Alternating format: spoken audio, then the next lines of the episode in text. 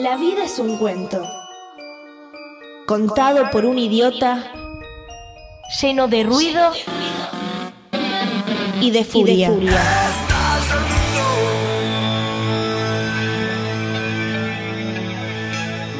Que no significa nada. El sonido y la furia. Un programa no solo literario.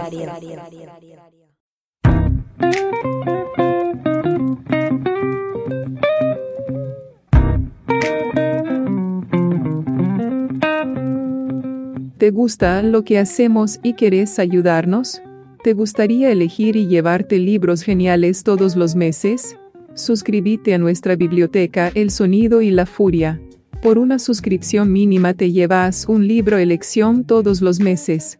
Además hay descuentos en librerías y en remeras originales. Visita nuestro Instagram y busca el enlace en nuestra bio. Gracias por acompañarnos en esta aventura literaria. El sonido y la furia. El podcast de literatura.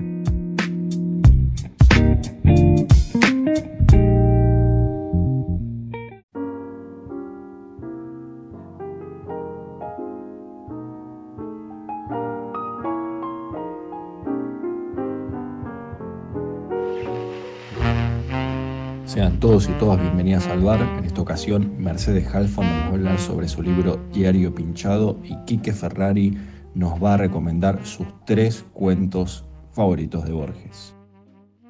Hola, soy Mercedes Halfon, autora de Diario Pinchado, una novela breve, una novela que salió por editorial Entropía, en la que, bueno, la protagonista es una chica argentina que viaja a Berlín a encontrarse con su novio que está becado allá, una beca de escritor, y cuando llega se encuentra con que su novio mm, no le está esperando tanto como ella deseaba, que, bueno, que está muy absorbido por la beca y que se las tiene que rebuscar sola. Entonces, eh, en ese momento, mm, constata que no es tan buena turista, que le cuesta salir, que no se orienta, que no entiende el idioma. Y todas estas estas cuestiones las va volcando en un diario, el diario que escribe en ese tiempo ahí, que es un poco su compañero de aventuras, ¿no? Como un lugar donde, donde ella escribe y reflexiona sobre todo eso, sobre viajar, sobre escribir, porque, bueno, ella también escribe y está rodeada de, escritores eh, becados, premiados y demás, y ella se pregunta entonces por eso, por, la literatura en espacios como las becas, donde el tiempo está subsidiado, entonces se pregunta también por su tiempo, por su escritura, todo con, ese, con esa aura de, extrañamiento que tiene a veces estar fuera de, de nuestra zona de confort, ¿no? Bueno, algo así es el libro, eh, también aparecen muchas otras cosas de la ciudad de Berlín, que es un poco la otra protagonista de la historia, una ciudad donde pasaron muchas cosas, ¿no? una ciudad muy, muy central en el siglo XX, tanto histórica como culturalmente. Entonces ella también va vinculándose con, algunos personajes y algunas historias de la ciudad. Aparece Benjamin, aparece Brecht, aparece Caspar David Friedrich, el romanticismo alemán como una especie de, de halo de fondo eh, con el que ella no sé, de alguna forma dialoga, aunque de una manera un poco desilusionada. Algo así es el, libro, que es un formato de, diario, ¿no? Ella va escribiendo en entradas todos estos pensamientos y, impresiones. Leo un fragmento de Diario Pinchado. Es el comienzo del libro. Jueves 30 de abril. En este momento estoy en ninguna parte. Aunque hay una frase, estar en las nubes, que considera este lugar una residencia posible Ahora que las tengo al lado y las observo desde hace 12 horas, pienso que lo definido no es un espacio, sino una sensación del cuerpo. El estado etéreo y vaporoso, asimilable al aspecto de las nubes. Ser una nube, debería decir la frase, es una sugerencia que se me ocurre.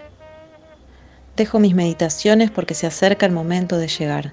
Hay que ponerse el cinturón y sostenerse en el corcoveo del avión cuando abandona su zona de confort y baja azorada por la costumbre de los argentinos de aplaudir en el aterrizaje. No entiendo ese modo de exorcizar sus miedos y alegrías. No entiendo qué les transmite la idea de un destino. Mi incertidumbre no logra disiparse cuando las ruedas tocan tierra extranjera. Mientras espero que abran las compuertas para salir, chequeo la lista que hice en Buenos Aires. Avión, pasaporte más seguro médico, check-in, Dirección en Berlín, Torstrasse 114, segundo piso, departamento 12, Hartung, dueño. 100 euros, un cartón de Gitan Blondes. Diccionario mínimo. Hola, ¿qué tal? Hallo, Biget. Por favor, vite. Disculpas, Entschuldigung. Chao, tschüss.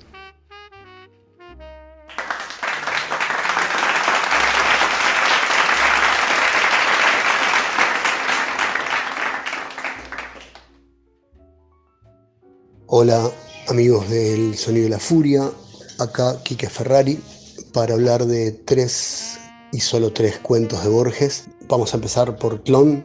Clon es una suerte de Aleph borgiano, es como una, una miniatura microscópica en la que cabe todo el universo que Borges significa. Un relato que es un relato total, una, una imposibilidad literaria una maravilla. El otro relato que mencionaría quizás sea el sur. El sur eh, juega con una de las herramientas que mejor trabaja Borges, que es la del, la del doble y también la de las, las vidas posibles. Eh, pero sobre todo es un trabajo en un cuento en el que lo que está escrito, lo que el hombre imagina, modifica la realidad. Y eso es, es lo borgiano. Y el último, mm, no me parece ahora un, cuento tan grande como cuando lo leí, pero entiendo que sería Emma Suns, que es el relato en el que la, la forma y el contenido de Borges están más cerquita, más pegados.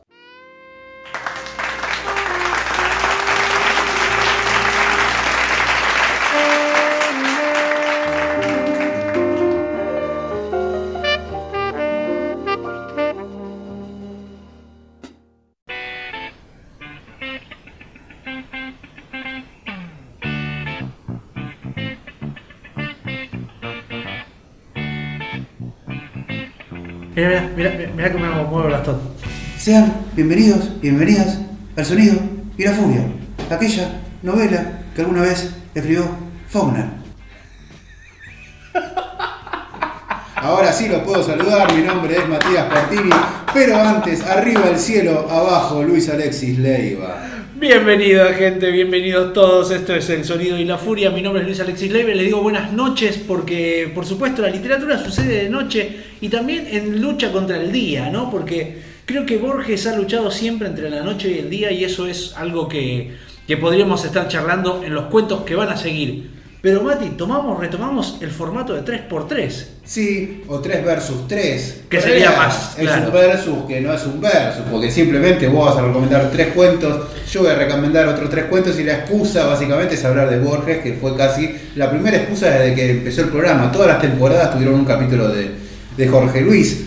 Hemos hecho, lo pueden buscar tanto en YouTube como en Spotify, el Aleph. Hemos hecho también, bueno, Tron Ukbar Orbis Tertius, que son obviamente libros, eh, cuentos que vamos a dejar afuera en este 3 versus 3, porque ya fueron Claro, analizados. claro, claro, claro, claro. Y de Borges podemos hacer otro 3 versus 3 y otro 3 versus 3 y todos hasta que compramos todos los cuentos de Borges y volvamos a empezar. Pero lo peor es que eh, eh, nos ha pasado algo que cuando estuvimos preparando el programa, vos me dijiste, bueno, yo tengo estos tres cuentos. Y yo te dije, yo tengo estos tres, otros tres. Eh, no hay uno malo. No. Uno malo. No, no. Tirame uno malo de esos seis que. Podríamos hacer los cuentos más flojos de Borges, que seguramente van a ser los mejores de cualquier otro mortal, pero estaría bueno, ¿no? Digo, por ahí lo que más se olvida de él, digo, son, es el de Brody, ¿viste? El informe de Brody. Sí, los Los cuentos más, más últimos, ¿no? Donde él ya Sí. no escribía y, y dictaba. Que Pero- más que nada hacía poemas. Pero. Está el Evangelio de San Marcos ahí, digo, o sea. La puta. La puta, no. O sea, lo- los descartes de Borges, bienvenidos para cualquiera de nosotros. Me, pasa como, como pasa con Radiohead, viste que, que Radiohead saca un disco y después saca otro disco que es los que le sobraron del primero, del anterior, y son discasos los dos. ¿Cómo haces? Bueno, Borges es medio eso. Pero no podíamos dejar de hablar de él por una cuestión de que también lo habíamos nombrado y estuvo participando con un fragmento. Le dijimos, che, Jorge Luis, vos que estás ahí al pedo en, en- en Ginebra, eh, ¿por qué no nos mandás un audio sobre Ulises? Y nos ha mandado eso. Y bueno, así que de- después de que él hablara de Ulises, eh, dijimos, vamos a hacer un 3 versus Y 3. para bajar de Joyce, viste, teníamos que buscar algún escalón más o menos a altura. Bajar, aparte, ¿cómo hacemos? el, el nivel de complejidad de- de- de Borges es. Bueno, son cuentos que son realmente únicos, imposibles, no. Vos decís, obviamente ¿Qué que hay te pasó? herederos de ¿Qué te- Borges. va- vamos pero- a ir por este lado. Primero, antes de, de largar los, los cuentos. ¿Qué te pasó cuando volviste a repasar esos, esos textos que ya los conocías porque ya elegiste tus favoritos de alguna manera? Sí, en realidad lo que me ocurre siempre con Borges es que yo lo leí, mm, ah, bueno, para los que no sean oyentes aquí de Argentina, les comentamos que los cuentos de Borges se dan en la secundaria, entonces eh, la primera aproximación con Borges por lo general es una temprana edad. Yo en realidad lo leí en tercer año, más o menos con 15 años por ahí, y no me había impactado demasiado. También tiene mucho que ver con que te, te impongan una lectura, ¿viste? Vos estás con tus cosas y te imponen un libro y ya te cae mal. Claro, Pero claro. sí me resultaba lejano, ¿no? Era como, che, no entiendo muy bien de qué va esto, ¿viste? ¿Qué sé yo? En otro momento, vuelvo a los veintipocos y, ahí sí me pego una gran zambullida y leo así, el Aleph, el libro de arena, empiezo a, eh, a- llego también a Historia Universal de la Infamia, o sea, empiezo a darme un zambullón de Borges y ahí sí no puedo creer con lo que estoy encontrándome, un cachetazo tras de otro, cuentos cortos además, lo que tiene es eso. Mira, yo me acuerdo, tenía veintipocos años, en realidad no tan veintipocos, quizá 25, 24, 25, porque tengo la imagen presente de que yo en ese momento laburaba en el centro, en el Bajo, ahí en San Telmo, y me acuerdo que a la hora de almuerzo yo me iba a comer solo Sí. y me leía uno o dos cuentos de Borges por almuerzo. O sea que le tengo muy presente esa imagen de Qué irme bien, con el librito qué, de qué buen Borges. momento para comer, ¿no? Sí, totalmente misántropo, porque todos se juntaban a comer y yo me iba, pero bueno, me iba y leía uno o dos cuentos de Borges y me acuerdo que marcaba con los lápices ¿viste? las palabras que no entendía y de golpe eso de decir, che, son cinco páginas y no entiendo un carajo.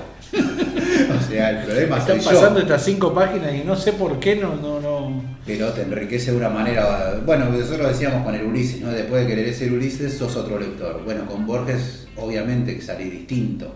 Sí, sí, sí, sí, te cambia, te cambia incluso eh, porque uno cree que ha leído a Borges y después cuando lo volvés a leer decís, ah, yo no lo había leído. Bueno, a mí ¿No? Es esa eso, relectura ¿no? que vos decís, Sí. che, qué maravilla esto.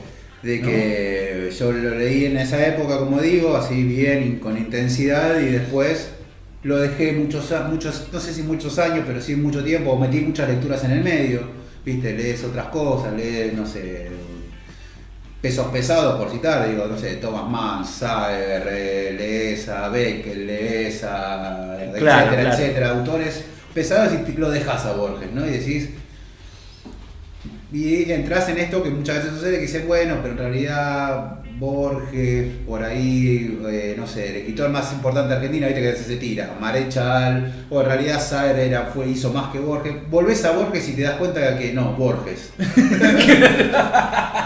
Sí, sí, sí, sí. Está buenísima la discusión. Sí. Ahora vuelvo a leer a Borges y reafirmo que realmente es un bicho de otro planeta. No, no es literatura argentina, es es literatura universal. Sí, sí, es imposible. No hay otro Borges en el mundo.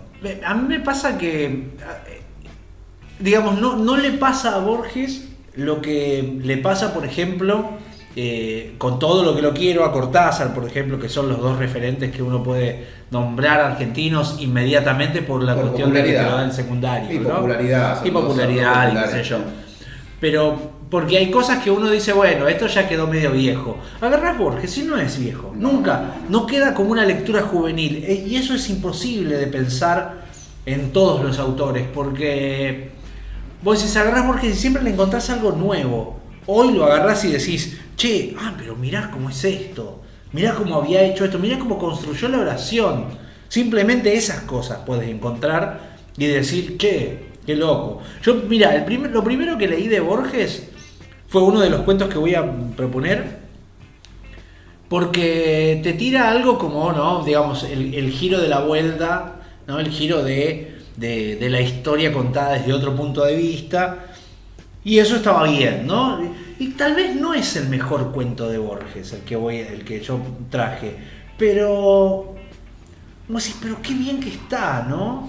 Qué bien que está porque aparte, desde un juego tonto, decir, bueno, al final esto estaba visto desde otro lado y el personaje, la clave del personaje está en el, el epígrafe y listo, ¿no?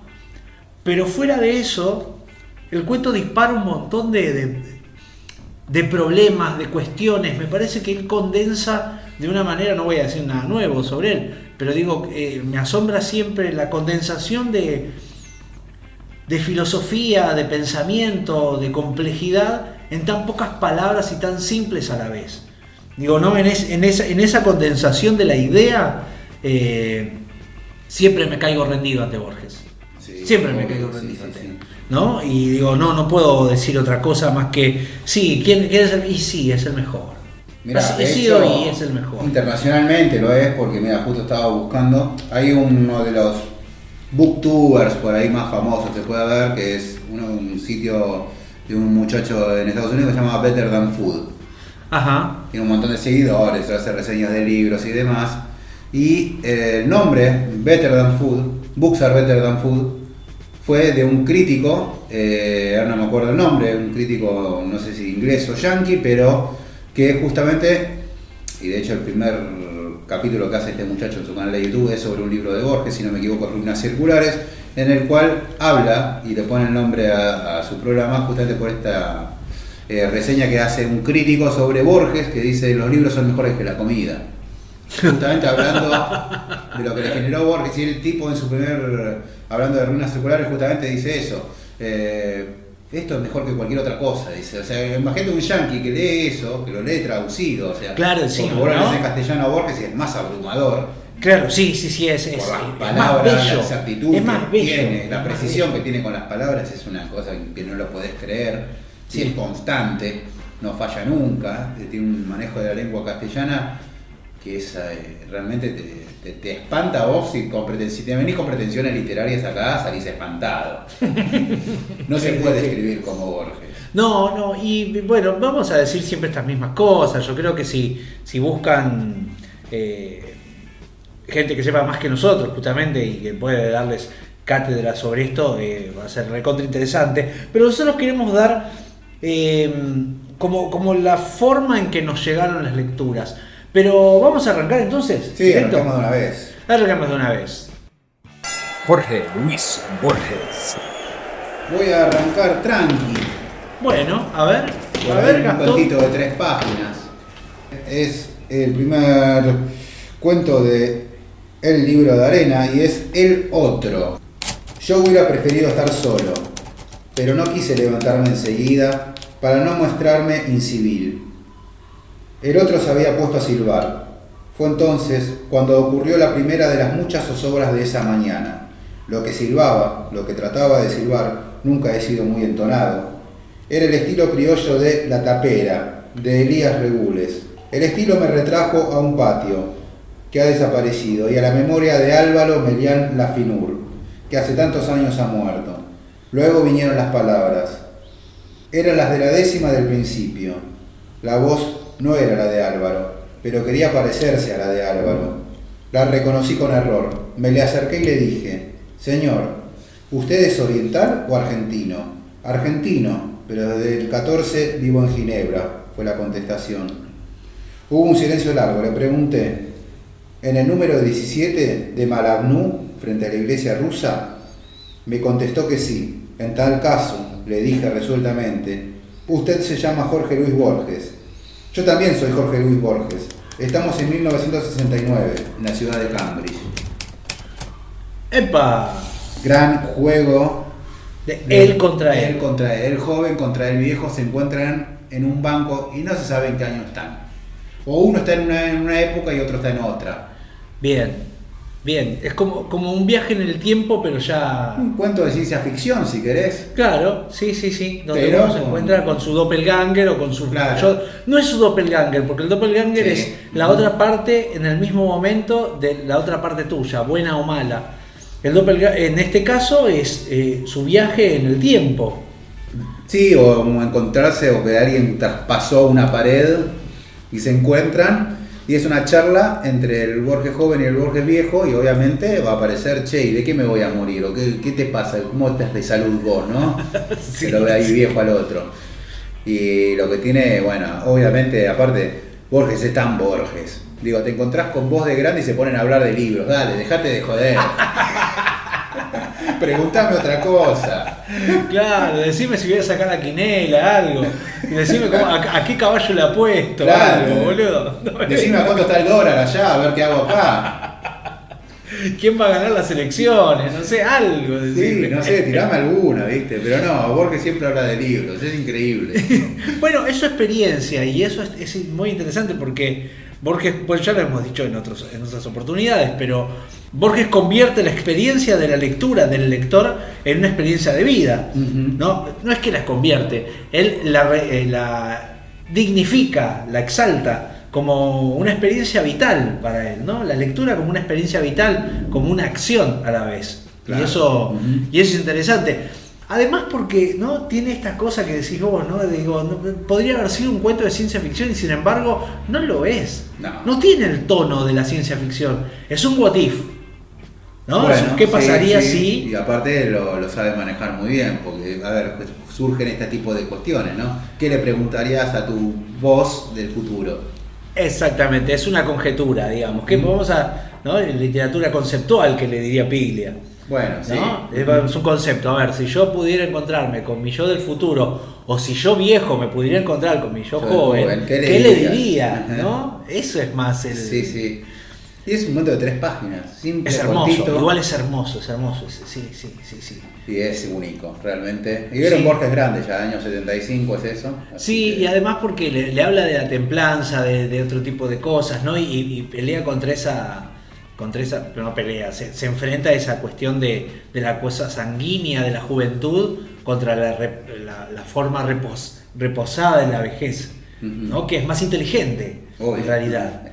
No, no sucede siempre igual, ¿eh? no por más No, viejo no. uno va a volverse más inteligente. Hay un montón de ejemplos que son lo contrario. Pero bueno, en el caso de Borges sí, se aplicó. Sí, sí, sí, sí. A tomar la sopa, dijo. Ahí tienen un ejemplo de alguien que no. Claro, claro, que no. Gente que no, digamos. Esta gente es mala. Yo voy a poner eh, a ese ¿Vas a ir tranquilo también? ¿O vas a Sí, sí, fuerte? voy a ir tranquilo. No, no, voy a ir tranquilo porque vamos a ir con la, con la casa de Asterión porque es para mí es de iniciación. Tranquilo, ¿no? Tranquilo y te diré a la casa de La belleza. Es hermoso la casa de Asterión porque, bueno, como te Este decía. es de es- secundaria puro. Este te lo dan en la secundaria. sí, sí, yo lo leí ahí, así. Es intertextualidad, obviamente. Es más, lo tengo en una fotocopia, mirá lo que voy a contar, lo tengo en una fotocopia que me dieron en el secundario, que un compañero me la prestó y tenía dibujado el- escudo de San Lorenzo. Mirá, Él le había dibujado la fotocopia del escudo de San Lorenzo y me prestó la copia o le saqué copia a eso. qué lástima, pobre. Eh, sí, qué San Lorenzo, cosa que Bueno. te pasa. ¿Qué se le va a hacer? Entonces, Hay cosas peores. Sí, me pasó la casa de Asterión y lo leímos para, el, para el secundario. Nada, me pareció re ingenioso en ese momento. Un saludo a Pablo lindo. Cachachian, que justamente le habían hecho un juicio por agarrar un texto de otro, ¿no? Eh, Tal cual, tal cual. Y entonces Borges sí. agarra un texto ajeno y lo da vuelta. totalmente. Eh, Cambia el punto de vista. Bueno, esto es un chiste o una parodia de lo que es el punto de vista de una narración, ¿no? Por supuesto, porque lo que hace es cómo hubiera sido la historia del... A ver, no estamos spoileando acá, así que vayan a leer La Casa Exterior y después vuelvan. No déjense de joder, son dos minutos les doy, porque en dos minutos lo leen. Es agarrar la, la leyenda del Minotauro y verla desde el punto de vista no de Teseo, que es el matador, El héroe. el héroe, sino vista desde el mismo Minotauro. Y en el Minotauro pone al otro, al, desplaz- al desclasado, al, al que a la vez es despreciado por los demás y que es real, es su, es su sangre es real, pero a la vez es despreciado y no querido por la gente. Y que, no, y que, que es bastante torpe y lo mira desde otro lado. Me parece que es muy interesante. Hay una frase de, de Ingmar Bergman, el director de cine, Sí, que decía, la postura política del director está siempre en el lugar donde ubique la cámara. claro que sí, señor, claro que sí. Una película puede ser apolítica, si vos querés. Pero Me la voy a tatuar esa. Es siempre depende de donde boludo. ubiques vos la cámara. Ahí Es, es está. tu postura política. Claro. Muy bien. Y acá bien. tenemos un claro ejemplo, ¿no? Depende Claro. de quién narre. Claro. ¿Es la historia del que triunfa o es la historia del que pierde? También está Walter Benjamin, ¿no? Sí, sí, sí. ¿De quién la historia? Bueno, Cortázar hace el mismo juego que Borges Claro, acá. Con, con la leyenda del Minotauro, pero él creo que es Los Reyes. es. Sí. Los Reyes. Y, y- y él lo hace más largo, lo hace más desde un lado del, del- del- del discriminado. Eh, Borges lo hace como la realeza caída. Me parece que lo que hace Borges en la Casa Asterión es plantear la idea del abolengo, de la realeza y de la sangre real en decadencia. Eso es lo que pone adentro del Minotauro, me parece, de Asterión, justamente. Pone, eh, es- él es hijo de reyes, Claro. Asterión es hijo de reyes. Entonces pone ese orgullo real, ¿no? Real de realeza, en decadencia, despreciado y olvidado. Creo que desde ahí lo pone como, porque hay algo de ese interés, ¿no? De, la, de las clases que fueron grandes y, y- y se- y decayeron Por después. favor, lee el fragmento que a mí me parte, me agarra el corazón, me lo arranca y me lo desmenuza delante mío. Hay dos frases, mira, hay una frase que me parece hermosa como está armado, que es una sola oración. Y esto me parece que demuestra siempre la grandeza de Borges. Cierta impaciencia generosa no ha consentido que yo aprendiera a leer. Bueno, la, Cierta impaciencia la generosa. adjetivación de Borges tendría que ser una cátedra en Juan directamente. Impaciencia generosa no ha consentido, dice, ¿no? que yo aprendiera a leer. O sea, es una impaciencia en mucho, generosa, o sea que es ampliamente impaciente. Es mucha impaciencia, ¿no? que se relaciona con la torpeza. ¿No? Claro. Con la torpeza La torpeza de Asterión. Claro. Pero lo que más me gusta es esta parte que voy a leer ahora. No solo he imaginado esos juegos, también he meditado sobre la casa. Todas las partes de la casa están muchas veces. Cualquier lugar es otro lugar. No hay un aljibe, un patio, un abrevadero, un pesebre. Son 14, son infinitos. Los pesebres, abrevaderos, patios, aljibes. La casa es del tamaño del mundo. Mejor dicho, es el mundo. Sin embargo, a fuerza de fatigar patios con una aljiba y polvorientas galerías de piedra gris, he alcanzado la calle y he visto el templo de las hachas y el mar. Eso no lo entendí hasta que una visión de la noche me reveló que también son 14, son infinitos, los mares y los templos. Todo está muchas veces, 14 veces, pero dos cosas hay en el mundo que parecen estar una sola vez. Arriba, el intrincado sol, abajo, Asterión. La fuerza que tiene eso, ¿no? La palabra Eh, Asterión sí. ubicada ahí al final. Incluso después Porque continúa. Como eh, El símbolo, único, como símbolo. símbolo del todo. Abajo Asterión. Aparte como símbolo único entre los símbolos múltiples. Claro, sí, sí. Entre sí. los símbolos infinitos, el único. Asterión, así. Y aparte él y el sol. Él se compara con el sol. Es tremenda la fuerza. Después dice, quizás yo he creado las estrellas y el sol y, en- eh, y la enorme casa, pero ya no me acuerdo, dice. ¿No? Esa idea de creerse más y a la vez entender la, la cuestión de, las- de- de la forma solitaria que él tiene. Claro. Él, por eso, él es todo. Es- Yo soy No hay otra claro, cosa. Hay, no- no hay nadie que se parezca a mí. No hay nada que se parezca. Es más, hay un momento donde tiene, tira como una, una indirecta que dice, vi a la gente del pueblo y no soporté a la plebe, y dice, con esas caras sin color. Dice, y las caras aplanadas como la palma de la mano. Claro, él tiene hocico. Él tiene hocico. Por eso a los ve a los demás Con con, cara caras plana. pálidas y caras planas como la palma de la mano. Es brillante lo que hace. Es brillante.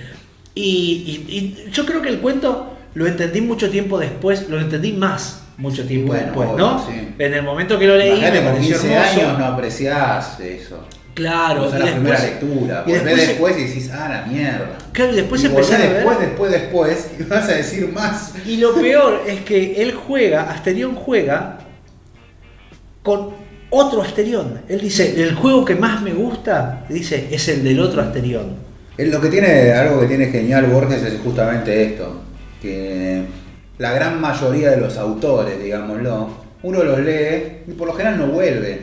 Las Claro. lecturas son muy pocas, porque Claro. tampoco hay tiempo para... Pero a Borges uno vuelve, siempre, y volvés y, y- y es una nueva experiencia, es increíble. Sí, sí, sí, no lo podés creer. No podés creer.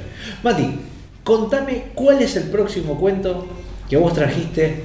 Ya lo mencioné, tengo el agrado de haberle a mi pareja, ella no, no es una asidua lectora, de hecho leyó muy poco a Borges, lo había leído en la secundaria y no más que eso. Y la última vez que nos fuimos de vacaciones le dije, yo te voy a llevar un cuento de Borges que estoy seguro que no, no puede fallar directamente. Es un cuento que vas a ver por qué Borges es Borges. Porque entre otras cosas ella me decía, pero tanto pasa con Borges. ¿Qué pasa con Borges que tan arriba lo tiene? No sé, digo, léelo. Claro. Y bueno, pasó el tiempo y justo en las vacaciones se dio, llevé un ejemplar de, De ficciones. ficciones. Sí, sí. Para algunos lo mejor de Borges. Mm. Para mí está Ficciones era Aleph, están ahí. Sí, sí, sí, sí. Bueno, pero, es- es- la verdad que comparar ficciones y el Aleph es como. Aparte son casi de un tirón, porque son muy, muy cercanas en el tiempo. Digo, Ficciones es del 44, el Aleph es del 49, así que Claro. es casi como el lado A, es el Your Illusion 1 y el Your Illusion 2. Borges y los Guns N' Roses. O de Wall 1 y de Wall 2, pero, Claro, sí, sí, sí, sí. pero es parte de lo mismo. Digo, estaba, estaba a pleno el muchacho en esa época, ¿no? La década Sí, del 40. sí, se la lustraba como solo, solo él no podía, sí. Y claro, ella empezó a leerlo y se encontró con lo siguiente. Nadie lo vio desembarcar en la unánime noche. Nadie vio la canoa de bambú sumiéndose en el fango sagrado. Pero los pocos días nadie ignoraba que el hombre taciturno venía del sur y que su patria era una de las infinitas aldeas que están aguas arriba, en el flanco violento de la montaña, donde el idioma zen no está contaminado del griego y donde es infrecuente la lepra. Algo que se repite mucho en Borges son las lenguas, ¿no? ¿Qué idioma hablan esos personajes?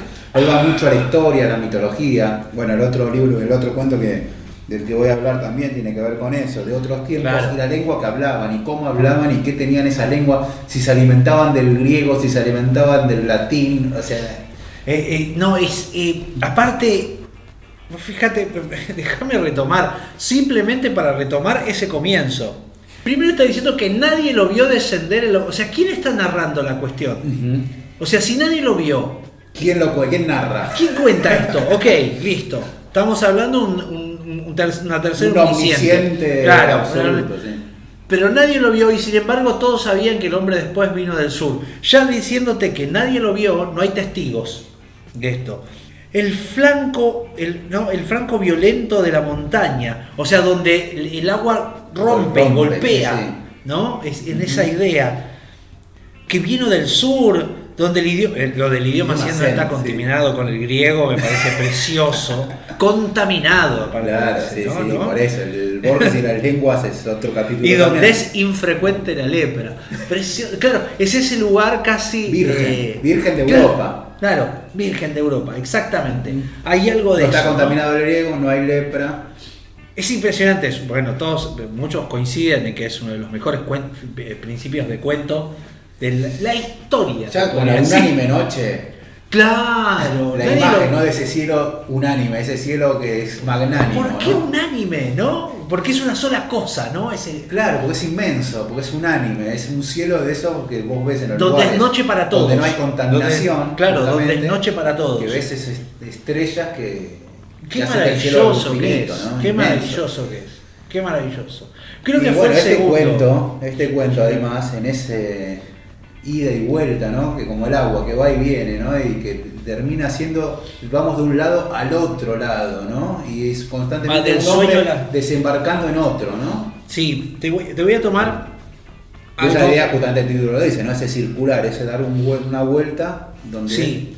Eh, el, el epígrafe tiene algo, algo interesante, que es eh, left of dreaming about you, ¿no? Que dice, si él de- pero si él dejara de soñarte, Claro, ¿no? ¿Quién sueña de, quién? detrás del espejo. Detrás del espejo, obviamente habla de, de- de Alicia. Sí. Alicia detrás del espejo y lo que ella encontró allí. Y, y- y la cita está mal. No, no, sí, sí, está ¿Viste? mal. La cita está mal. Eh, the Looking Glass, que también es. ¿no? La idea de que Looking Glass sea. se traduce como espejo, pero no es espejo. A mí este Es, cuento... no, es como, es como una invención de una palabra para decir espejo, que no es espejo. Pero eh, que, que es una cita que él toma y él la, la- la cita mal aparte. A propósito, contra a propósito. Por supuesto. Hay un. Bueno, el, el podcast es podcast, iba a decir, pero es un canal de YouTube, este de Better Than Food, que es el muchacho de Estados Unidos que reseña libros justamente. Decía que, bueno, cuando había leído este cuento, le partió la cabeza el hecho de, de, de- de darse cuenta de que alguien pudo crear esta historia.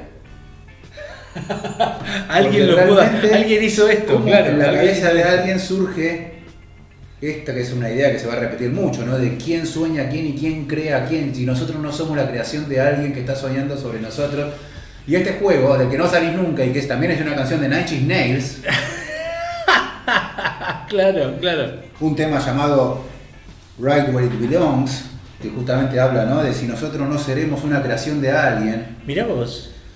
A ver, no sé si Borges fue el creador de esta, porque en realidad es una escuela de metafísica que ya viene, pero digo. Sí, sí, sí. Bueno, incluso él. Borges lo, si existía, Hablando de- de- se lo degustó, lo masticó y creó esto. Pero, que es- aparte hablando, eh, citando a Luis Carroll, Ujú. está hablando de que eso está, ya está trabajado en, en- en Alicia, ¿no? La idea de que si te deja eso, de ser la creación, bueno, un- eh, Miguel de Unamuno Bueno, también. decía, ¿no? Que Pero Unamuno era contemporáneo. un poquito antes, Sí, un poquito bueno, antes. Pero ahí. Miguel de Unamuno decía que si que uno le reza despacito a Dios porque, porque no quiere que se despierte, por- para que no se despierte, sino para que siga durmiendo, porque como somos el sueño de Dios, el día que Él se despierte, nosotros vamos a desaparecer. Y nada es peor que la nada. Dice. Macedonio Fernández también. Bueno, otro, otro, claro. si vos no claro. lees la novela, esos personajes dejan de existir, ¿no? Claro, claro. Así que Eh, bueno, digamos, Borges se nutrió de todo eso que lo rodea, ¿no? Pero hizo algo que es. Claro, de un maestro brujo, que, o brujo o algo así, que intenta crear su propio alumno soñándolo. Y que soñándolo lo crea. Es- una idea. Y pero que el hecho de que el otro no sepa que es una creación. Claro, ahí claro, está la claro, gracia. claro, no claro. es que uno, digo, es Pinocho también. Sí, sí, en ese sí, sentido. sí, Yo lo creo para no estar solo, pero Pinocho sabía que era, él había sido creado para eso. Este personaje no. De golpe se da cuenta de que es una creación. Claro, claro. ¿Y qué pasara si nosotros nos diéramos cuenta que en realidad somos una creación de otro? Claro, el que quiere crear se descubre creado también, ¿no? Es, es brillante, Es brillante. impresionante, brillante. por eso esa idea de Aparte la circular, ¿no? forma, la manera en que él lo va armando, lo va Y si uno no crea al otro y el otro sueno fue creado por otro. Claro, sí, sí, sí, sí. Y la incertidumbre absoluta. Eh, es ¿no? con- él después toma ese mismo tema en un montón de otras cosas, pero entre ellos en el- los poemas sobre el ajedrez, Ah, en claro, donde dice quién es, ¿no? El, el, que habla de cómo la mano mueve al peón y quién es la mano que mueve al que mueve al peón, ¿no? y empieza a tomarlo por ahí. Y es muy interesante. Es uno de los mejores para mí. A mí me, creo que fue el segundo o tercer cuento de Borges que he leído en mi vida. Lo que tiene de bueno es que, además de, de esto que estamos hablando, de la genialidad que, que compone este cuento, es que es totalmente legible. No, no, no, se puede llevar, digo, Sí, no te sí, sí, sí, sí, de hecho, justamente mi pareja que dijo, ah, bueno, no, no, sí, sí, lo leyó, es decir, de punta a punta, sin mayores. Sí, después leí Trono o para Luis Terdius y ya medio que ah, le no, costó pará, más, pará, le costó más, claro, claro. pero claro. este, sí, como lo digo, a la mierda. Este, este- este es espectacular. Claro, sí, sí, es una locura. es- cuando hablan de Borges hablan de este tipo. Claro, claro, claro. Este claro. tipo creó cuentos de este calibre, o sea, que no tienen comparación. Claro, que, otros que es, cuentos. que es cierto ese asombro, es cierto ese asombro en que... Gente ser virgen hizo de esto, Borges hoy, ¿no? ¿no? Es- es ser eso. virgen de Borges y encontrarte con esto, encontrarte bien, con la casa de Asterión, encontrarte un Claro. universo que se está abriendo ante vos.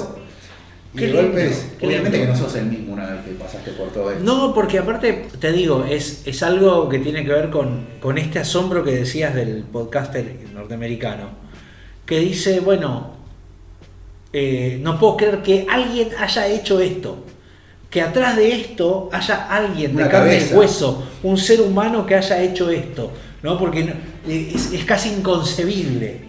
Es casi inconcebible la idea de hacer semejante aparato de perfección artística, ¿no? Es, es como, de verdad es Porque la historia está buena, porque está narrado de una forma magistral.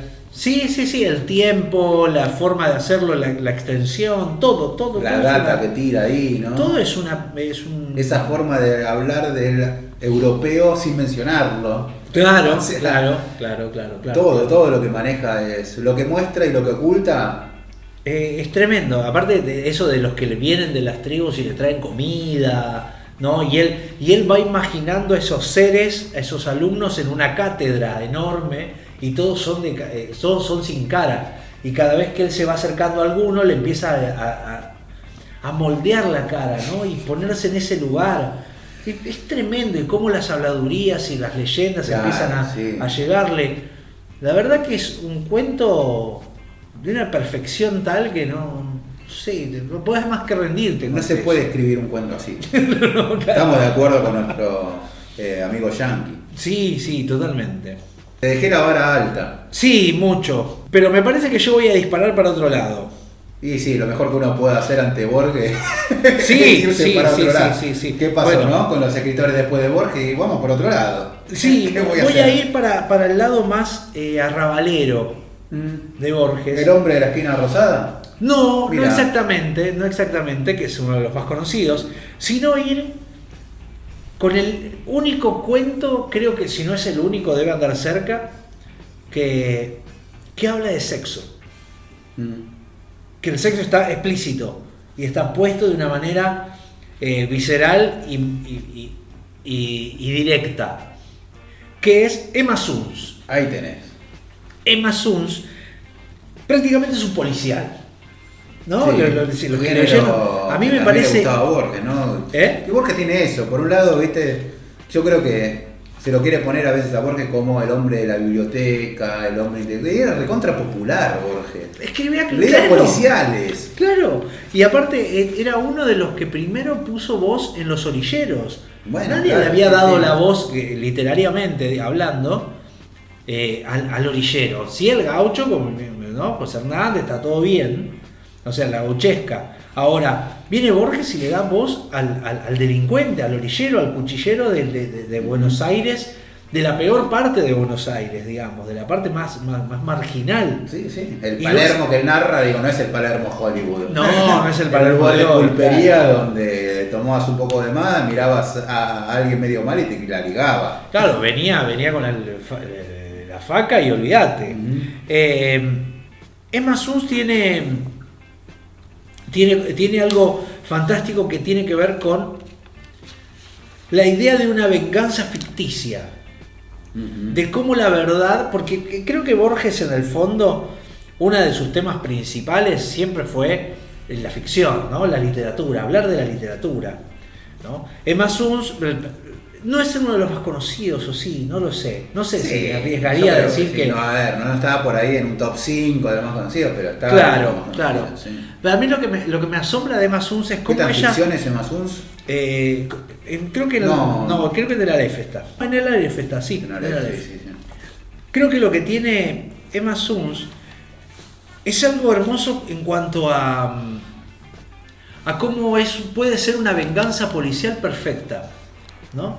Pensando en los años en los que está sucediendo y las formas de demostrar un crimen o una venganza. Se muere, eh, de- descubre Emma Suns una, una obrera cualquiera, de una fábrica cualquiera, que se muere su padre, se suicida su padre, y ya ella sabía que el culpable de la miseria de su padre era el jefe de la fábrica donde ella trabaja. ¿no? Y la muerte, y, y, eh, o sea, la- el suicidio por miseria, digamos, por encontrarse con deudas y con un montón de cosas que, que le sucede al padre, es culpa directamente de este, de este dueño de la fábrica donde Masus trabaja. Y ella planea un, perpetra un plan basado en la mentira, donde comete un asesinato y le echa la culpa al muerto. Es genial. Le echa la culpa al muerto. Dice que me... hab- O sea, eh, lo que ella crea, recrea una historia, o sea, recrea un abuso para justificar un asesinato a otra persona que no la abusa. Es, es- Y es tan actual también. es- es demencial, claro, y es, es tremendamente actual en el sentido de qué papel le corresponde a la mujer para poder discutir esto. Sí, sí. ¿Cómo se puede vengar de un tipo? ¿No? Y yo quisiera leer a- a ver una parte, bueno, eh, No es el cuento de Borges más apabullante, te digo. no, Porque es pero bastante- sí el final. Bueno, sí, sí. A mí me parece que el final... Siempre Borges aparece, digo, pero hasta ese momento, digo, es un Borges que, que sí, ah, casi como que lo escribió sin demasiado. Lo escribió en cinco sin minutos en el lucirse, baño. ¿viste? Estaba, Decir, estaba sentado en el baño y dijo, Este lo "Che, escribo y va. No, no me luzco acá. ¿Cómo armó esto? Los ladrillos tirantes le recordaron que no podía aún descansar. Desordenó el diván, desabrochó el saco del cadáver, le quitó los quevedos salpicados y los dejó sobre el fichero. Luego tomó el teléfono y repitió lo que tantas veces repetiría, con esas y con otras palabras. Ha ocurrido una cosa que me es increíble. El señor Lowenthal me hizo venir con el pretexto de la huelga. Abusó de mí. Lo maté. La historia era increíble, en efecto, pero se impuso a todos, porque sustancialmente era cierta. Verdadero era el tono de Emma Suns, verdadero el pudor, verdadero el odio, verdadero también era el ultraje que había padecido, solo eran falsas las circunstancias, la hora y uno o dos nombres propios. ¿Cómo escribía, eh? Y eso que solamente había leído a Stevenson y a Skazubi. ¿Qué lo repara? Solo eran falsos las circunstancias, la hora y uno o dos nombres propios. Además, eso te dispara a decirte, mira, los hechos suceden. A veces es diferido. Ella fue abusada, por, no, no fue abusada, ella fue consentido en la relación sexual con un marinero. Para después acusar a otro de un abuso, que había sido el responsable de la muerte de su padre. Por lo tanto, es verdad y no es verdad. Sí. ¿No? Está corrido el tiempo y las circunstancias que ella arma. Me parece de una magistralidad to- eh, eh, perfecta te para un sí, policía. te decía, creo que probablemente Eva Sus no sea, vos decías, entre los libros más eh, conocidos de Borges, pero yo te diría de los más apabullantes de Borges, no está ni de casualidad. No, no, claro. Sin embargo, es apabullante. Es apabullante, sí, sí. Pienso, no sé, no, no quiero ser malo con, con los cuentistas de hoy, digo, pero hay una brecha grande. Pero escúchame, eh, ¿cómo cre- crea un, un crimen perfecto? Ujú. ¿Por qué hace un crimen perfecto él ahí? Sí, sí. Digo, ¿Cómo hace un crimen perfecto? Todo lo que hizo. El problema es que. Borges se elevó la vara mucho. ¿Eh? Borges se elevó la vara muchísimo. Es demasiado. ¿Cómo hace? Tenés que disparar para otro lado. Claro, sí, sí, tenés que irte como, bueno, se- eh, alguna vez lo habíamos hablado acá en el programa, no viene al caso, pero digo, bueno, Sader, Puig, como cada uno fue por otro lado, Fogwill, todo lo que vino después de Borges, dijeron, bueno, apagamos la luz en este cuarto y nos vamos a otro. Tal cual, tal cual. ¿Cuál sigue, Mati? Creo yo que voy a ir, como me atrevo a decir, probablemente el mejor cuento jamás escrito, por lo menos imposiblemente Wow. Y eso, que, escrito. y eso que no estamos tomando Tronuquar Orbis Tertius. Está en el Aleph, yo creo que el Aleph también es un gran cuento, obviamente, lo hemos Sí, tratado, no, Sí, sí, sí. ¿El engordado? pero no escuché nada. Ah, Eh, ok, ok. en- engordados somos los otros, pero eh, diría, creo, no, no por mejor cuento en el sentido de que sea mejor, justamente como digo, el Aleph o lo que hemos estado mencionando hoy, mucho menos que el Hawkward, que también, ¿qué les podemos decir? Pero sí por imposibilidad de crear, como decíamos en la, cuando hablamos de la regla circular, digo, ¿cómo alguien puede escribir algo así? ¿Se le puede ocurrir esta historia? Sí. Vamos a hablar del Inmortal, el primer cuento del Aleph. ¡Wow! Creo que es un gran error del editor haberlo puesto primero, porque también yo agarré el Aleph, te encontré con semejante cuento y si la zamputa. ¿Y de acá cómo bajamos? ¿Cómo que dónde voy? No, pero ¿cómo avanzo? Es un libro Claro. muy difícil de avanzar, es un cuento muy difícil de avanzar, es muy enrevesado, tiene mucha data, tiene como cinco pasajes increíbles de Borges la- y la, idea, la discusión con la inmortalidad y para qué queremos la inmortalidad, ¿no? Claro, claro. que es, dice, bueno, hay una aldea, hay un tipo en el viejo Egipto que va cruzando y dicen, y dicen en otra aldea hay, está la tierra de los inmortales, ¿no? donde vos te bañas en ese río y accedes a la inmortalidad. Y este hombre va con un grupo de soldados que van muriendo en el camino, los atacan, tormenta de arena, bueno, queda él solo. Sí. Y justamente esa idea de decir, bueno, me baño en el... ¿Qué, qué pasa cuando te bañas en el agua de la inmortalidad? Salís a buscar el otro río donde podés bañarte y podés morir en paz. Excelente. Excelente. Ahora, en el medio de todo esto, eh, tenés realmente pasajes que son, pero digo, apabullantes. En Roma conversé con filósofos que sintieron que dilatar la vida de los hombres era dilatar su agonía y multiplicar el número de sus muertes. Ignoro si creí alguna vez en la ciudad de los inmortales. Pienso que entonces me bastó la tarea de buscarla. Esta idea de, no sé si existe, pero vale la pena buscarlo. Como darle Claro, sentido a una claro. vida que es algo que, que con lo que vivimos, ¿no? Digo, De alguna manera está relacionado, ¿no? Con el, con la idea del judío errante, ¿no? Del que, del que es condenado a, a seguir vagando por la tierra, ¿no? Y, y- y- inmortal. Y a la vez es una condena la inmortalidad. y lo es. Imagínense una inmortalidad, en serio, digo. Claro, claro. Es realmente un problema, ¿no? Pasajes, voy tirando para que vean lo, lo magnánimo de este cuento, ¿no? En el alba, la lejanía se erizó de pirámides y de torres. Insoportablemente soñé con un exiguo y nítido laberinto.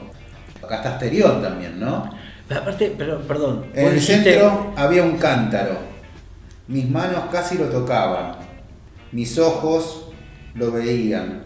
Pero tan intrincadas y perplejas eran las curvas que yo sabía que iba a morir antes de alcanzarlo. Espectacular. Vos sabés que vos decís ahí, vos fíjate la imagen que hace, ¿no? Que dice el horizonte se crispaba de pirámides y construcción, o sea, se, se erizaba, dice, ¿no? Es como si tus pelos, lo- como si el horizonte fuera un brazo y tuviera los pelos que se erizan. Eh, dale, loco, qué bien que está Hay eso. filosofía acá, ¿no? Ser inmortal es baladí, la palabra baladí. Sí, sí, sí, es muy La- sí, Yo creo sí, que la inventó Borges. Ser inmortal es baladí, menos el hombre, todas las criaturas lo son, pues ignoran la muerte, lo divino, lo terrible, lo incomprensible, es saberse inmortal. brillante. O sea, donde vos te sabés mortal es donde eh, eh, es, cuando sos mortal. Es que justamente otra de las reflexiones que se van dando a lo largo del cuento es que ser inmortal nos hace, obviamente porque eso sería otra palabra, pero nos hace pajeros. Claro. Dejo todo para mañana, total. Termina siendo toda una, una, una caterva de gente tirada en el piso. Pero aparte, viste, es eso de decir los animales, las demás criaturas en el universo son inmortales porque no saben que van a morir. Porque no son conscientes de la muerte. Entonces son inmortales. En realidad quiere decir que viven como inmortales. Claro. ¿No? Pero es. eh, él, lo- él no dice que viven como sino que son inmortales. Son inmortales. Directamente Todos son. los gatos son inmortales, dicen en un. Claro. Todas las especies menos el hombre son inmortales. Qué hermoso eso. Ahora, de todo lo que leí, Sí. déjenlo un costado y vamos a hablar del inmortal en serio. A ver. De esa imaginación pasé a otras, aún más extravagantes. Pensé que Argos y yo participábamos de universos distintos. Pensé que nuestras percepciones eran iguales, pero que Argos las combinaba de otra manera y construía con ellas otros objetos. Pensé que acaso no había objetos para él, sino un vertiginoso y continuo juego de impresiones brevísimas.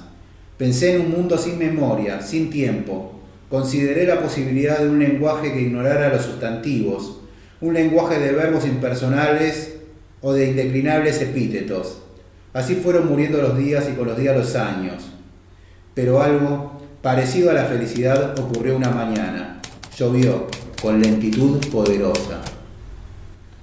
Borges, los adjetivos, chabón, Borges y las lenguas. Dale, chabón. Las lenguas, no ese juego, un sin sustantivo. ¿Cómo sería un lenguaje sin sustantivos? Sí. No, no, impresionante. Y ese final que es la, adjetiviza- la adjetivización borgiana. Sí. Llovió con lentitud poderosa. Excelente, excelente, excelente. Voy a ir eh, ahora como para finalizar mis tres eh, sobre uno de los mejores para mí de Borges. A mí también, me parece que este que voy a leer ahora, o que voy a referir ahora, es... eh, para mí es uno de los más, los más memorables y la palabra es a propósito. Y la palabra nunca es mejor dicha. Voy a ir con Funes el Memorioso. Y claro, bueno, a la par. Estamos a la par. Por favor, no puede más ese cuento.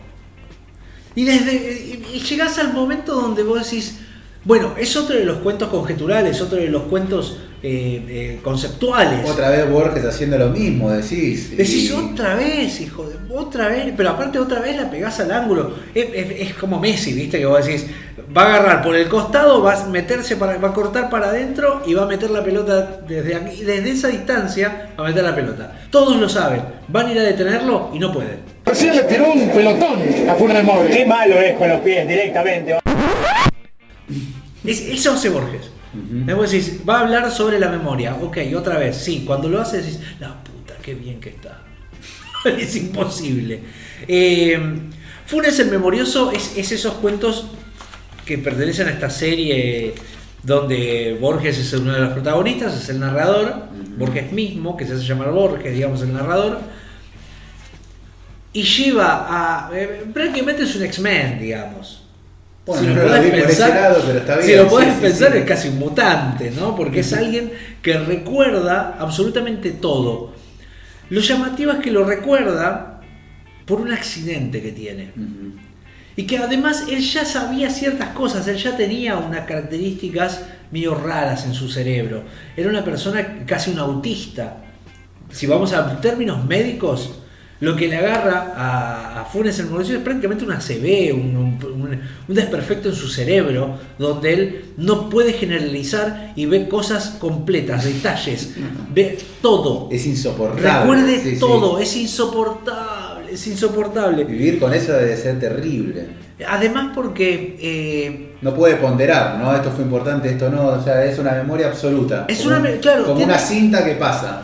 Claro, vos decís, quisiera acordarme de todo. Bueno, no sé si quisieras acordarte de todo. No, obviamente Ojo, que no. es como, viste, cuando se pone, quieres ser inmortal. No está bueno ser inmortal. Mm. ¿Querés tener la memoria completa, eh, absoluta? No está bueno eso, ¿eh? Mirá que no está bueno. No, no, obviamente que no. Porque es apabullante, es, es- es imposible de soportar lo que le pasa a Funes. Funes es- era un gauchito, un, alguien que estaba en, en Fraiventos eh, y que lo conocen y que al principio lo conocen andando a caballo y el tipo iba a caballo y le, le preguntaba, ¿qué hora es? Como si fuera el loquito del pueblo, como si fuera el tonto del pueblo. Y él le decía a las 4 y 53, te decía, así, exacta, ¿no? Y sin mirar la hora, sin nada. Y eran exactas esa hora. Y sabía los nombres propios de todos y bueno, qué sé yo. Después tiene un accidente en- en- a caballo y queda paralítico.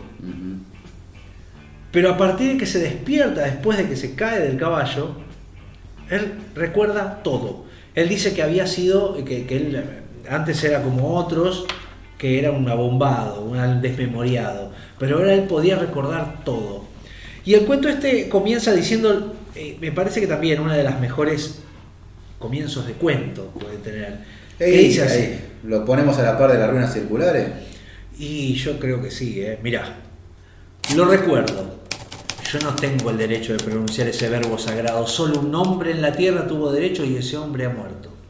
Con una oscura pasionaria en la mano, viéndolo como nadie la ha visto, aunque la mirara desde el crepúsculo del día hasta el de la noche, toda una vida entera. Lo recuerdo la cara taciturna y aindiada y singularmente remota, detrás del cigarrillo. Recuerdo, creo, sus manos afiladas de trenzador. Recuerdo acerca de esas manos un mate con las armas de la banda oriental. Recuerdo en la ventana de la casa una estera amarilla con un vago paisaje lacustre.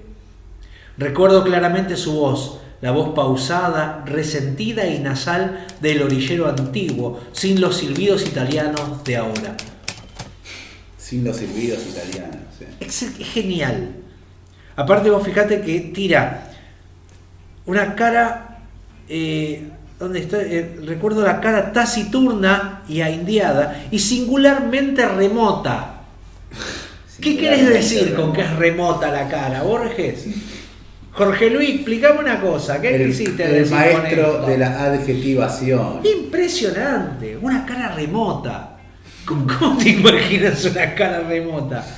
Es tremenda. Atroz o banal. Atroz o banal, claro, esas dos conjeturas, esas dos mezclas de palabras que parece que chocan. Y me parece que es fantástico como lo, lo va llevando. Bueno, la memoria de. de- después tiene otro- otros. Me gusta cuando dice Pedro Leandro y Puche ha escrito que Funes era un precursor de los superhombres, un Zaratustra cimarrón y vernáculo. Muy bueno. Un Zaratustra cimarrón y vernáculo. Me parece que estaba muy bien.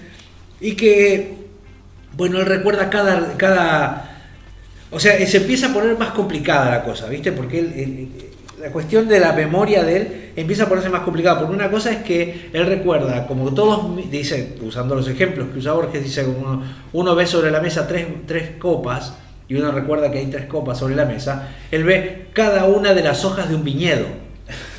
Y él recuerda cada una de ellas. Y empieza a ponerse más complicado porque dice que él no puede concebir que el perro que pasa a las 3 de la tarde de costado es el mismo que viene a las 5 de la tarde de, frente. Y que tengan el mismo nombre. Y que él no puede concebir que eh, eh, los 33 orientales usen tres signos para decir una sola cosa. Que para él es una cosa, un signo. ¿no? Y empieza a ponerse cada vez más difícil. Sí, sí, sí, insoportable. Sí, y en ese difícil que le pasa, dice, tardaba 24 horas en recordar un día entero. Sí. Jorge, me estás cargando. Claro. y, y decís, "Es- ese es un chiste. Él recordaba tanto cada uno de los detalles del día Sí. que tardaba 24 horas en recordar un día entero. Es genial, la paradoja es buenísima. Y eso es humor en Borges. Ahí empezás a ver el humor y cómo, cómo él, el personaje este mismo se siente eh, atacado de alguna manera por este Funes, ¿no? Se siente atacado y a la vez se siente como apabullado por esa memoria, pero le tira una estocada que es interesantísima y que me parece que nos sirve hoy por hoy también para pensarlo, que es que él dice, él, él recordaba todo, pero él tenía un problema, porque no podía razonar. Porque razonar es seleccionar, es generalizar, es ¿no? elegir puntos de vista y sacar lo que es innecesario. Más Discriminar en el sentido más mejor de la palabra. también está lo que uno anula a sí mismo, ¿no? el inconsciente. Claro. Él no tiene un inconsciente. No. Uno anula cosas en su cabeza, ¿no? Obviamente, hay muchos, uno recuerda, todos recordamos la infancia y qué linda época, porque estás anulando un montón de cosas que probablemente no fueron lindas, ¿no? Pero uno dice, ah, claro, sí, que ojalá volviera a tener 8 años. Y, Sí, sí, no, nada más recordar dos o tres cosas, pero después por ahí te cagabas de embole tantas horas, o la pasabas, o te bardeabas, bueno, te peleabas con un compañero, qué sé yo. Cosas Claro. que no las recordamos justamente por, por el inconsciente, cosa que aquí no ocurre. Claro, que, Borges, que, que Funes no Sí. le pasa. Ujú. Borges, eh, Funes no Recuerda sabe. todo. Claro, no sabe generalizar. Por lo tanto, no puede pensar, que esa es una conclusión, me parece potente para tener en cuenta, de que si uno no generaliza, si uno está todo el tiempo buscando eh, la especificidad en cada una de las personas, en cada una de las cosas, es imposible hacer un razonamiento. Así es. ¿No? Porque digo, bueno, yo no quiero ofender a nadie. Bueno, no vas a poder El nunca. gran tema de, de Borges en sus cuentos es de la inteligencia también, ¿no? Sí, totalmente. Y lo que lo distingue. Por eso Borges es Borges y nosotros somos nosotros. Stop.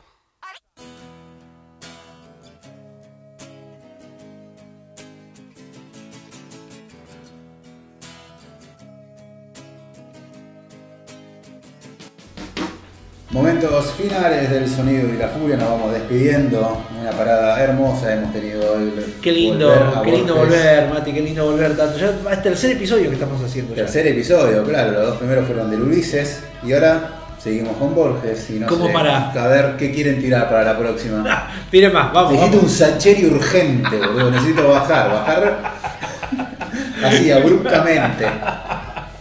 Necesitamos algo así. El otro día tuve la discusión, bueno, no de discusión, hablando eh, con un muchacho de un taller que estaba dando y me, me pregunta, que nos escuchaba y qué sé yo, es incluso el suscriptor, y me decía, ¿por qué le pegan a Sacheri tanto?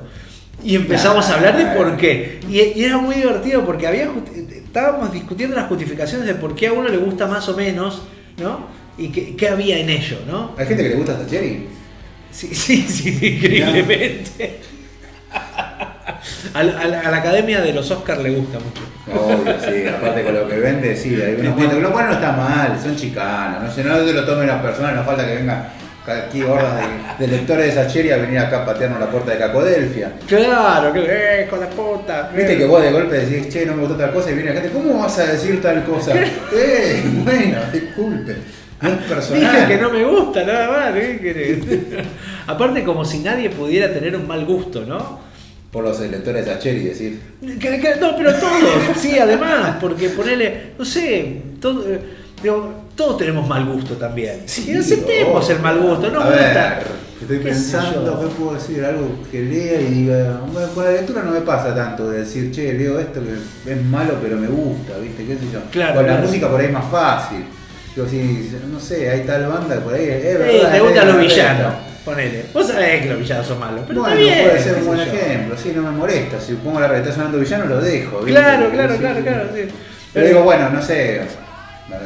Pasa que para mí no son mal, pero digo, los Ramones, que sé que mucha gente, de hecho alguno me dice, ¿cómo vas a escuchar eso? Dejate de joder. Si a vos te gusta la música, ¿cómo puedes escuchar a estos tipos? Ay, Claro, yo reconozco que no son los mejores músicos del mundo, ahora me generan placer, lo pongo cada tanto. Al que no le gustan los Ramones no, le, no quiere a su mamá, lo sepa, que. Sí, por ahí fui con un ejemplo bastante, pero bueno, así con todo, qué sé yo, hay momentos que uno escucha cosas o lee y dice, está bien, lean, lean, lean y lean. Claro, mira, mira, yo he leído incluso a Dan Brown. A Salvador no le gusta Soriano, ¿qué quiere que le haga? Y Bueno. bueno, qué sé yo. Yo te digo, eh, he leído a Dan Brown y la pasé bien leyéndolo. No, no lo volvería a leer. Bueno, un ejemplo podría ser Dolina. Pasa que también, como digo, no es que yo, para mí Dolina no escribe mal, pero sí sé que vos decís, no sé. Muchos eh, te dicen que entro ni es Juan, levanto sí. la mano y dice, ¿qué le gusta? Te digo, yo la verdad que le- leo los cuentos de Dolina con mucha regularidad, yo sé que me van a mirar mal todo. Ahora, a mí Dolina me gusta. Claro, claro, sí, Ahora, sí, sí, sí. sí, digo, obviamente no decir el mejor escritor de la República Argentina para mí es Dolina. No, no Claro, lo voy a decir. lo- los jueces del buen gusto, del mal gusto, es o sea, vos podés hablar de calidades y cosas y qué sé yo, y siempre es mejor que leas a que no leas. A ver, Siempre, eh, a mí me parece que, por ejemplo, al principio es una poronga y no, Bueno, hay, no hay manera de levantarlo. Dejate de joder, dejate de joder. Y esta gente tiene un programa de radio.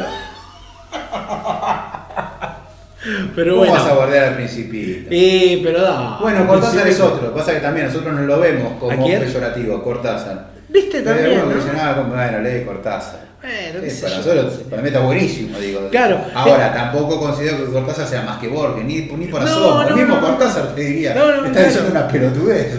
Pero, Pero- sí, lean a Cortázar, obvio. Claro, pero siempre es mejor que leas a que no leas. A ver, eh, eh, una persona leyendo eh, Coelho y una persona leyendo nada es mejor siempre la persona que lee Coelho.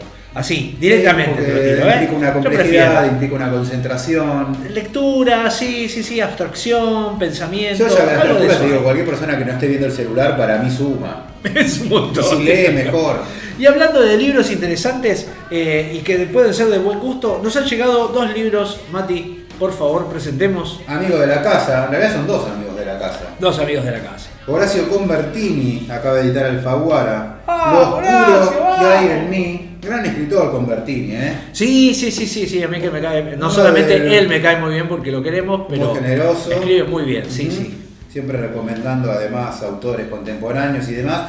Pero lo más importante, gran escritor. Sí, sí, ha sí, venido a hablar eh, una vez de, de sus libros, tiene realmente cosas muy buenas, muy bien logradas, un trabajo eh, en cada uno de sus textos, amante de, no sé si esta será ciencia ficción, pero es un género en el cual se, Imagino que irá por ahí, no sé. Editorial Alfaguara, ¿no? Así es. Bien, bien, bien. Horacio Convertini, el nombre del libro, entonces, recordamos. Lo oscuro que hay en mí. Lo oscuro que hay en mí. Bueno, de Horacio Convertini. Y también nos llegó, nos llegó, nos fuimos a buscar, nos vimos, tomamos un, un Ah, café. pero este es bestseller. Claro, el señor y el amigo Cristian Acevedo con la segunda parte de Matilde debe morir. Matilde debe morir está teniendo un éxito increíble, 14 ediciones. Nosotros lo lleva. conocimos desde antes, ¿eh? Que Sí, fue- sí, incluso. nosotros- Vino con el sommelier de café. Era ¿Te acordás? No, sommelier de De- terror. de- no, sommelier de. Sommelier de infierno, era. Sommelier de infiernos era, sí, exactamente. Sommelier de infiernos. Claro, ¿te acordás? Sí, que lo había editado por Baltasara. Eh, claro, Cuando claro, era un- que había ganado el concurso de Baltasara y Un humilde muchacho que no tenía ni Instagram en ese momento. Impresionante que vino a hablar de IT y se lo leyó en una semana, lo releyó en una Y semana. ahora la pegó. hablar. Y bueno, así que le está yendo muy bien con Matilde Debe Morir. También y ahora le va sacó que ahora saca. la segunda parte, que es la que nos llegó. Matilde decide vivir, exactamente. eh, hablando de Coelho, me recuerda también a un libro de él, el nombre, ¿no? Eh, Verónica decide morir. Es verdad. ¿Viste? Y él sabe que lo hace a propósito, así que juega con eso. Un libro intertextual. Espero que libro... No le manda un juicio ahora, ¿viste? No, espero que no, espero que no. Eh, un libro intertextual donde los personajes se liberan, donde vos sos protagonista. La verdad que como lector Acá tenés un es un gran juego. que lo que hace Cristian Acevedo lo hace muy bien, es que es un libro que apunta, no sé si él apuntó, pero bueno, sí lo fue aceptado por el género más juvenil, el género juvenil. ¿Y qué hace Cristian? Les mete literatura, tips de la literatura a la que ellos todavía no accedieron y se los va tirando y le va haciendo trucos cual mago. Le va mostrando distintos destellos y de juegos literarios a un público que está todo el tiempo choqueado, sorprendido, Sí, sí, dice, sí, "Fua, sí, mirá lo que hizo. Un genio, realmente. una- un abrazo enorme a Cristian. Lo que, que está haciendo está formando lectores. Sí, hay, hay, una- hay algo de formación de lectores y de inter- interpretación de la, de la ficción, que después en algún momento vamos a hablar con él, vamos a hacer un vivo, así que esténse atentos a esos que, que estamos por tener vivos a cada rato en Instagram, así que síganos, eh, que, que bueno, estamos ya inaugurando la temporada de vivos, donde tenemos la- los, los reportajes, los vamos a hacer por ahí, y a la vez en algunos videos de, de YouTube, por supuesto. Y no se olviden, por favor, de suscribirse a la biblioteca del sonido y la furia, van a nuestro enlace en, en el- en la bio de Instagram o buscan di- directamente biblioteca ESLF, bueno, el sonido y la furia.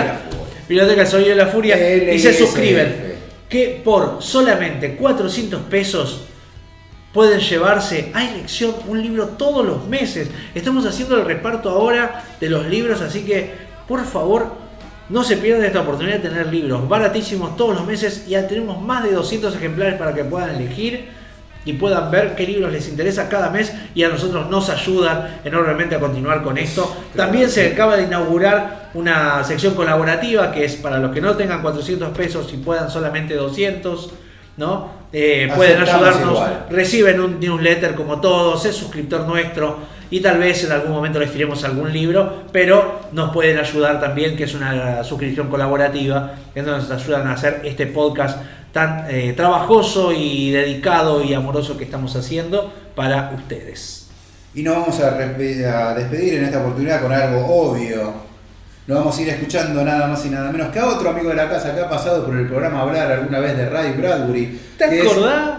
El señor Abril Sosa, sí, aquel muchachito que tocaba la batería Catupecu Machu. Bueno, luego hizo, formó cuentos borgianos y nos vamos a ir escuchando en esta oportunidad la canción Misantropía. Hasta el episodio que viene, gente, lean mucho, escuchen mucha música y si se anima, escriban.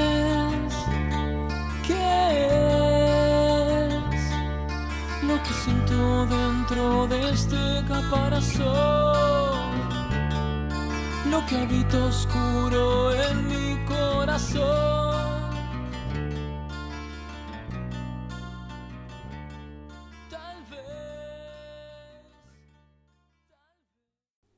Así me gusta, chicos. Aguante la literatura. Te mando un abrazo muy grande. Eso fue todo por hoy. Gracias por habernos escuchado. Hasta el próximo episodio. El sonido y la furia, el mejor podcast de literatura.